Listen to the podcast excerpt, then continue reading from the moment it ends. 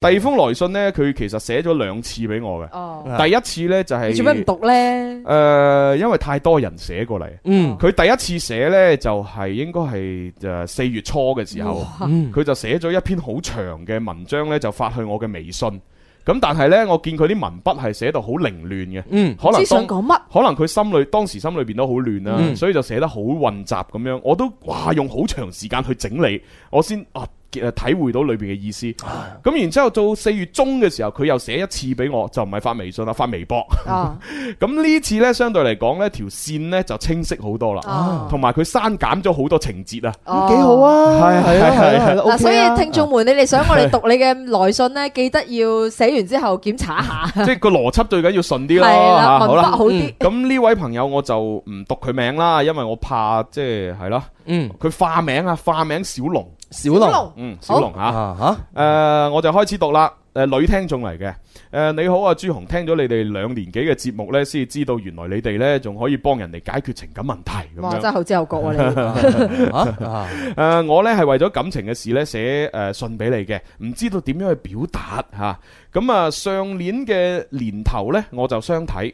然之後呢，我同誒相睇嘅呢個男男人呢，嚇、即係就大家都覺得呢各個方面都好適合。嗯誒、而我嘅父母呢，又好中意喎。ừ, 嗯咁於是我哋日日就見面啦嗯嚇，咁啊呢個男士呢，對我都好細心啊，嗯，所以三個月之後我哋係領證 啦，哇！屎啊嗱相睇三個啊月，跟住就一齊律領結婚證啦。啊，咁呢個速度都可以叫做話閃婚㗎啦，閃到唔閃添啊！嗱不過領一證啫嚇，但係未結婚㗎嚇，啊成即係個證唔係佢叫法結婚律上結咗婚，但係實際上未結啊嘛。即係未係咩擺有啲酒咁㗎樣嘛樣㗎即係我哋我哋嘅習俗，即係我哋呢邊即係有好多地方都係你未一日未擺 酒，你一日都喺可以攞利是。你嘅名義上都未結婚㗎，哦咁樣㗎你即係法律上結咗婚咁啫，嘅咩係啊，你實際上都未入我我屋企門口。哦，咁呢啲有佢哋嘅標準係係啊咪？係啊喺法律嘅標準，佢已經係夫妻啦。係啦係咪跟住啊啊 好咁啊，跟住呢就係誒誒領咗證啦吓，咁啊誒三睇下先啊，領咗證三個月就領證啦。哦喺呢半年嘅時間裏邊呢，就誒、呃我檢查出呢就有病。哦係啦，咁啊係咩病呢？其實呢，我就佢喺上一封信有提到第就係呢個癲癇啊，哦啊就係發羊吊，哦，啊俗稱嘅發羊吊，癲癇係咪冇得醫抽㗎？筋啊有有得醫，有得醫誒㗎。但係唔係個個都得，即係佢啊哦佢一個百分比嘅。哦如果我冇記錯呢，好似係話百分之好似百分之至少百分之七十五嘅人，哦好似都係醫到嘅。哦，咁都幾大啊個機率。啊，但係 Ờ. 佢係百分之七十五係會有好轉。哦如果你徹底醫好，好似係得百分之五十，哦徹底嘅百分之五十即係一半一半。啊哦有啲人啊，可能長期食藥，唔一定有，唔一定清微啦。哦咁樣嘅。跟住咧 O K 啊誒睇下先嚇，發現咗有病咁樣，啊誒跟住呢，就誒、而呢個男人呢，亦都願意就俾錢我睇病，嗯誒啊同埋呢，佢就話只要呢個病唔俾佢父母知道就冇問題啦，啊點解？幾好喎？呢樣因為即係等於個男人佢明知道啊阿爸阿媽如果知道自己新抱有病就一定會反對，即係咁咯，嗯嗯就係咁簡單啫嘛，嗯好貼心嚇，好貼心啊嗯嚇！佢話只要唔俾佢父母知道就得啦咁樣。嗯咁但係因為呢，有一晚啊，我就同我就我同我老公傾偈嘅時候呢，佢阿媽企喺門口嗰度偷聽，啊就偷聽到啊，知道咗我有呢個病，咁恐怖嘅，然之後好正常啫係會嘛？偷聽啊你試下你第時有個女你都會偷聽啦， 真係。啊 Ờ. 哈好啦，咁啊，嗱當然唔係個個都會嚇，但係大部分嘅母親都係會有好八卦嘅。咁而啊家佢嘅父母知道咗啦，係啦，而家父母偷聽就知道咗啦。咁啊，知道咗之後呢，誒、佢父母呢就馬上要我同佢離婚，哦嗯好正常啦，係嘛？哼，嗯咁啊，佢誒、我老公亦都考慮咗好耐。誒、佢話佢父母同埋佢親戚呢，每日都同佢洗腦。哼，嗯啊、就話如果以後同咗我喺埋一齊呢，壓力一定會好大嘅。嗯哼，咁啊，最終呢，我老公呢都係即係頂唔住壓力嚇、就同我離咗婚啦。嗯佢就話佢阿媽呢，第一次喺佢面前喊啊，其實我好難受啊，我帶住呢個病去離婚咁樣嚇。嗯本來佢父母唔知道我有呢個病嘅時候呢，都已經開始同我哋喺度傾禮金啊，點樣娶我過門噶啦。嗯但係當佢哋一知道我有病之後呢，佢阿媽唔單止要佢同我離婚啊，仲馬上呢要整開我嘅戶口。哦，啊，即係當時已經預整開因為哦當時佢簽紙領證嘅時候，個戶口就順帶就過咗去男方屋企，哦應該就係咁啦。哦，啊，咁所以呢，而家呢就話要誒、呃即係誒整開佢戶口嚇。啊，真係慘。咁啊，因為如果呢，即係唔整開我嘅戶口呢，第時佢個仔再同其他女人結婚嘅時候，見到仲有前妻個戶口喺度呢，就好尷尬啦咁樣。咁以後誒個老婆肯定有意見啦，係咪先？嗯咁所以呢，佢阿媽亦都要誒，即係整開我戶口之餘呢，亦都叫誒我老公呢，就喂我前夫啦嗯嚇，我前夫呢，將我所有嘅一切，例如微信啊、電話啊，全部刪 晒。咁啊，大家聽落係咪覺得好衰啊？哦，但係係正常嘅喎。誒，如果 企喺系正常，我哋睇你企喺男人嘅角，即系男家嘅角度係正常嘅喎。佢希望自己個仔係嘅咯未來嘅幸福，係咯，所以佢就覺得要做呢啲嘅決定啦。啊雖然佢真係好衰，係咪？即係喺我哋即係正常人嘅道德觀念嚟道德觀念講，哇！就做人渣咁樣。喂，但係你企翻喺佢阿诶男方嘅阿爸阿媽裏边嚟睇，佢做得好啱嘅喎，係咪先？唔通佢仲拖泥帶水啊？喂，同你離婚仲要即係保存晒你啲嘢啊？係即係咪？既然佢都要去到離婚呢個地步啦，係咯係咯咁佢一定希望一乾二淨嘅啊啊。咁啊，诶，我讀到邊度啦？ 誒，話佢係人渣，誒咩將哦戶口哦啊刪晒刪晒刪晒係。誒，其實呢，喺簽咗紙之後呢，我就喺佢嘅佢佢哋屋企住。咁喺佢哋屋企住嘅時候，我都係即係將心比心呢。平時呢，誒、對佢哋都好好嘅，但係佢哋屋企人呢，當我係保姆一樣、啊，即係阿做阿四啦嚇。誒、誒、覺得呢，我都已經領一領咗證啦，就好應該呢，就即係幫屋企做嘢咁樣嚇。咁啊，因為當時呢，我啊病緊，我又冇出去外邊工作，誒、呃就冇收入啦。咁啊，我前夫嘅妹妹呢，就仲要話誒、即係就就同我講就話誒屋企呢係兩個人一齊維持嘅，如果淨係靠一個人去做嘢呢，壓力實在太大啦。嗯，嗯，咁啊，如果如果我如果我冇付出嘅話，咁同呢個家庭又有咩關係呢？咁所以呢，就要我做晒即係嗰啲家頭細務嘅嘢啦，咁樣嚇。嗯誒、呃亦誒、一路至到離婚嘅嗰段時間，其實呢，我同我前夫呢，誒、呃即係喺相處嘅時候呢，時不時都會嗌下交咁樣。我一直都以為呢，佢本誒、自己係一個好有主見嘅男人，但係後來先知道呢，原來呢，佢係一個媽爆男咁樣，媽寶男啱即啱係上係啦啊誒、事事聽父母咁啦。啊不顧一切為咗屋企人、為咗父母，竟然拋棄咗我。啊，直到而家，啊我有時呢，夜晚瞓覺，誒、或者喺路上行緊嘅時候呢，都會諗起佢曾經對我所做嘅一切。嗯，唉，我哋係冇結果啊！直到離婚之後呢，我亦都揾借口呢，約前夫出嚟呢，就誒、見幾次面，就飲過下嘢咁樣啦。但係佢已經冇咗以前嗰嗰種耐性啦。飲完嘢馬上就趕翻屋企，誒、而且每次呢，誒、出嚟嘅時候呢，都誒咩、抱住佢自己嘅外甥，唔用唔願意放手。嗯，哦，即係仲要抱個細路出嚟添。嗯，我知道呢，佢仲係覺得呢，就自己誒嘅父母講得好啱啊，但係我呢個病醫好咗就冇事啦。唉，估唔到最後結果仲要係離婚咁樣。嗯哼，誒、然之後佢又隔咗一陣，佢又留咗一條言俾我，就話：誒、朱紅啊，其實呢，佢條件咁好呢，點誒、呃其實誒、就算離咗婚之後，佢隨時都揾到第二個女人同佢結婚啦，點解係都要將我所有嘅嘢都要刪除呢？我真係好唔明 白。如果佢最尾就係糾結呢件事呢，我覺得係一件細事嚟啊嘅。我以為佢要問其他嘅問題添。啊，嗱，其實呢，就講真，呢封信呢，就係佢自己精簡之後再發俾我嘅。嗯其實喺上一封信裏邊呢，佢仲交代咗好多嘅一啲背景。嗯啊咩、背景呢？就係、其實佢除咗自己有病，嗯啊同埋個老即係個老公嘅屋企人知道咗佢有病之後，對佢咁唔好，嗯哦諸如此類嘅嘢呢，其實佢仲有嘢煩緊嘅。仲有咩？啊佢仲有嘢煩緊呢，就係佢佢爸爸。應該冇記錯就係爸爸，啊佢爸爸呢係誒誒之前係喺佢哋結婚嘅左左右右嘅時間呢，發現咗有 cancer，哦，係啦，咁啊，亦都係開始進行緊化療。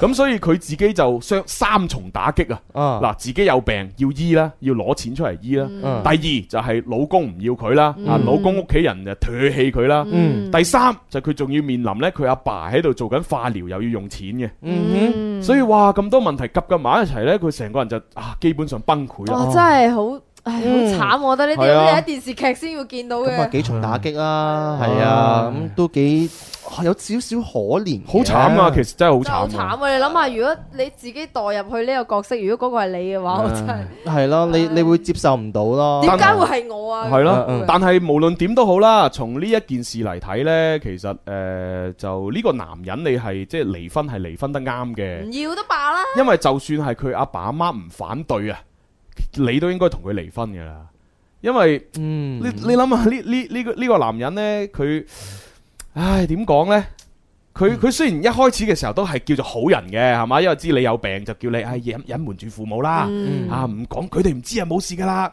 仲肯揞錢出嚟同你睇病添。咁、嗯但係當呢件事一敗露嘅時候啦，其實你就見到哦，原來呢個男人係冇乜擔大睇，下佢真面目咧，即係其實真係好佢係內內弱嗰種啦，即係嗯內弱啊。一睇係媽寶嗰啲咯。嗯誒、其實我又唔係話呢個男人有有有咩做錯，我只係覺得佢喺承受誒、例如佢佢佢係佢係唔唔夠膽去承受責任啊，嗯哼佢唔夠膽去衝鋒陷陣啊，嗯而且亦都睇得出佢應該都唔係好愛你啊。嗯哼，畢竟一個佢哋男人，嘅膊頭一定要夠硬，先可以誒誒擔起成頭家，嗯係啊哼，咪先？呢嗯啲咁少少嘅事情可以醫得好嘅病，你居然咁就唔要個老婆，真咁又唔係係。小事噶，五十五十醫得好噶咋？咁但係你起碼唔會有 會唔會有生命危險嘅先？誒，因為我對呢個病又唔係好了解。呃發作嘅時候，如果咬到條脷就會咯，啊係咯，唔咬脷就冇事啦。哈，我覺得咧嗱，其實成已已經成件事已經既定事實係啊，嘅事事實啦。啦，既定我事實哋啦能夠做到所有嘢都幫於事無補啊！係係係。我反而覺得我呃覺得男方離唔離婚點樣樣，我就唔去去做一個總結啦。嗯啱啱啱嗯我啱啱。覺得我哋覺得係點樣樣呢？從呢件事情俾大家睇到一件事就係乜嘢呢？我覺得有個奇怪嘅地方，誒、嗯呃佢哋結婚嘅理念就係首先攞咗 證先，跟住再傾後續嘅禮禮金 啊、擺酒啊嗰啲嘢，其實係咪一個錯誤嘅地方嚟嘅呢你？知唔知你做錯呢一步係幾咁致命啊？係啦，你一定要將個男人 要佢有一個叫做沉默成本，知咩意思啊？即係話要佢你女人同男人結婚，一定要男人俾誒、呃大部分嘅錢去辦呢個婚禮，用佢多啲錢，呢、個就叫沉默成本啦。即係話，當佢真係想同你離婚嘅時候，或者同你嗌交有離婚念頭嘅時候，佢就會諗到，哇唔係、喎，當時我同你結婚嘅時候，我用咗好多錢、喎，粒鑽戒都十萬嘅、喎，嗰、個婚禮又一百萬嘅、喎，佢就會考慮呢啲嘢啦。啊嗯其實呢啲都係後話。係啊，我我覺得咧，首先就係話兩個人喺埋一齊呢，首要條件就係要互相了解先。嗯，你了解清楚佢自己本身有啲咩優點同埋缺點，佢嗯嘅家庭狀況係點樣樣，你先至好行出婚姻嘅呢一步。嗯而登記註冊就係最重要嘅嗰一步啦。係咁而家你嘅狀況呢件事情咧，俾我最大嘅感受就係話，你首先行咗婚姻註冊咗先，嗯然之後再去了解對方嘅家庭背景、自己嘅背景、自己有啲乜嘢患疾。嗯我覺得呢樣嘢係錯誤噶咯。幾大都係擺咯咗個酒先啦。我我就唔係好贊成話以後嗰啲朋友拍拖都要行啊都要咁樣樣做，嗯我就會有咁樣樣嘅感悟都啱嘅，因嗯同埋為因為呢呢個女仔或者佢其實誒講真，你話喺誒結誒領咗證之後先去醫院查出呢個病，其實我唔係好信。嗯，我覺得嗱呢個病呢，老老實實誒通常就天生嘅，係嘅咩？哦好少後天嘅。咁當然亦都可能會有後天啦，但係喂大佬你自己發作你知㗎。嗯唔一定話百分百去醫院攞份報告先知道哦，我我原來我發羊吊啊，咁唔係噶嘛，嗯你肯定係有發羊吊發過啦，咁你先去醫院再檢查，然之後再證實哦呢、個唔係抽筋啊，唔係普通嘅抽筋，係發羊吊，其實你應該知嘅，你一早知。嗯點解個女仔咁心急啫？其實我就覺得佢佢佢潛意識裏邊覺得自己唔值錢啊。所以快啲將自己嫁 出去。佢會覺得哇死咯嗱，我我年紀又唔細啦，我樣又誒係嘛樣樣同身材都會誒好、快就衰落啦。嗯然之後我又有個咁嘅病，咪啦，睇下邊個誒啱使，快啲要咗我先啊！嗯即係佢自己個個潛意識裏邊已經睇低自己啊，嗯哼，所以先至有阿蕭公子你講，喂你做乜要咁 咁嗯快，即係乜都唔諗清楚你就去做呢？係啊，同埋佢最尾嘅結果裏邊咧，結尾佢佢竟然係糾結緊點解我哋離咗婚啫，點解刪除晒所有嘅嘢啊，係咪？我講嗱，就就憑呢一點，我就覺得佢會唔會係喺談戀愛又好啊，為人處世方面都好咧， 又係咯呢樣嘢，我同你我覺得講啊哎佢應該有進步空間。唉，你唔好再放任何嘅希望喺呢個男人身上，佢刪咗你就刪咗你係啊啦，你有你都刪咗佢啦，最喺好呢個腦裏邊刪埋佢。最好唔好有任何瓜葛啦。係啊，我哋都係講翻誒佢以後點樣做會好啲。首先呢，就係、快啲咩都唔好諗，唔好諗嫁人，唔好諗男人，乜都唔好諗，嗯先醫好個病先。 嗯呢個先係重點。咁萬一個病醫唔好，你都要希望睇下點樣令到佢轉為一個誒、呃、發作越嚟越少嗯嘅一個咁樣嘅狀態。嗯因為係得嘅，嗯只要長期食住藥呢，可以就減少佢嘅發作㗎啦。嗯嗯嗯，好啦，咁你當你處理好自己之後呢，你先至慢慢去誒、呃即係擴闊自己嘅生活圈啦，識多啲唔同嘅人啦。咁然之後識到唔同嘅人嘅時候呢，你都唔誒點講呢？唔好再咁快結係婚。啦，要諗清楚，了解個人清楚先，嗯係咪？即係例如你相處，起碼都相處攞一段時嗯間，結覺得哦，如果同呢個人係有機會發展嘅，嗯係咪？咁我建議你都唔好隱瞞，嗯你係要啊，講俾佢聽，你有呢個係啊誒，你要呃叫咩咧？誒曾經癲簡癲啊簡係啦，即係你要講清楚自己嗱，我有咁嘅事你係接咯唔接受到啊？係啦，即係同埋你接受到之餘，喂你屋企人接唔接受呢？係咪？嗯即係反正了解清楚先要去做，但係最終呢，千祈唔好諗一樣嘢話唔好唔好強求結果，嗯因為呢個世界呢，發展到呢個年代，唔係話一定要結婚生仔你先至可以過人世，係啦，你就算嫁唔出，你就算冇生育，你都可以好好地喺呢個地球上存活嘅。嗯你一定要有呢個信念。如果你唔係下下都話唔得啊，我就係一定要揾個男人，一定要嫁咗佢，一定要生，咁人生先圓滿。係啦。咁你有可能呢，你呢一世都可能冇辦法做到，都唔出奇嘅。嗯所以千祈唔好太過強求呢件事誒，咯。仲有一樣嘢好重要啊！其實我真係唔係好建議咧，結咗婚之後同大家嘅父母一齊住嘅啫。係嘛？好多好多有另外個話題嚟係㗎另啦，外一個話另題外一個話啦，題另外㗎一個啦話。題啦。跟住最後再退一萬步嚟講啊，嗯祝福佢早日康復先啦。係係咯冇錯冇錯而家冇錯講乜嘢都係假㗎啦，既成事實嗰啲嘢再講都冇用，係咪？係係係而家不如就養足你嘅精神，係咪？注意休息，保持健康，同埋你多啲將精力放喺自己身上之餘，仲放放埋喺父父母身上啦。因為你爹係咯哋你都話有 cancer 啦，係咯，係啊，你不如多多啲照顧佢好過啦。係係啊，係啦所以祝福佢啦，祝福呢位朋友，係咪？男人呢啲嘢有佢有啊有冇啊冇。係啊，算吧啦，係啊，冇所謂啫。咪就係我哋都係啊，女人呢啲有有冇冇，我諗隨乜緣，嘢啫？係，唉，你睇嗱，燕文都唔翻嚟啦，啊，係咪？我哋都冇怨過任何嘢，我幾時有怨過係咪？ 咪？即係唉，係啊，好彩聽日仲有希望，就係靠聽日嘅希 望係係楊咪？愛琳啊，明天有希望。好，聽日嘅話有嘉賓係咪？今日節目哇，咁我哋加中咗好多啦，哦係啊加班啦啊係啊好啦，咁啊就同一時間聽日十二點半再玩啦嚇，好，OK 多謝晒大家啊，拜拜。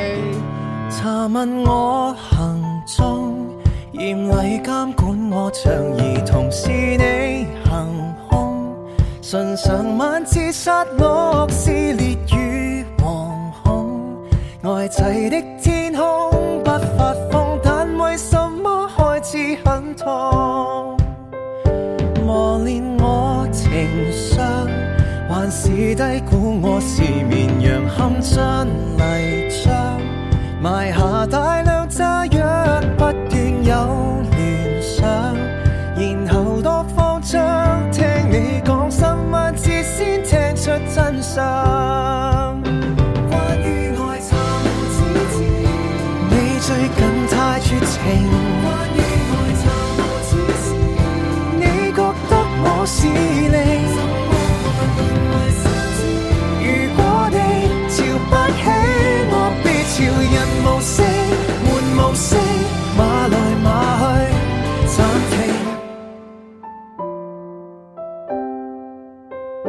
停。難受我離開，無謂安躺這段頭台，就當盆栽，留在極地有海，鄙視與屠宰。誰已上天開，飛上天，亂射導彈可不可愛？關於愛情，你最近太絕情。關於愛情，你覺得我是你？如果你瞧不起我，別朝人無聲，門無聲，馬來馬去，暫停，才明白情人大都不知不覺，山草愛自對公陣亡。哦，才明白情人。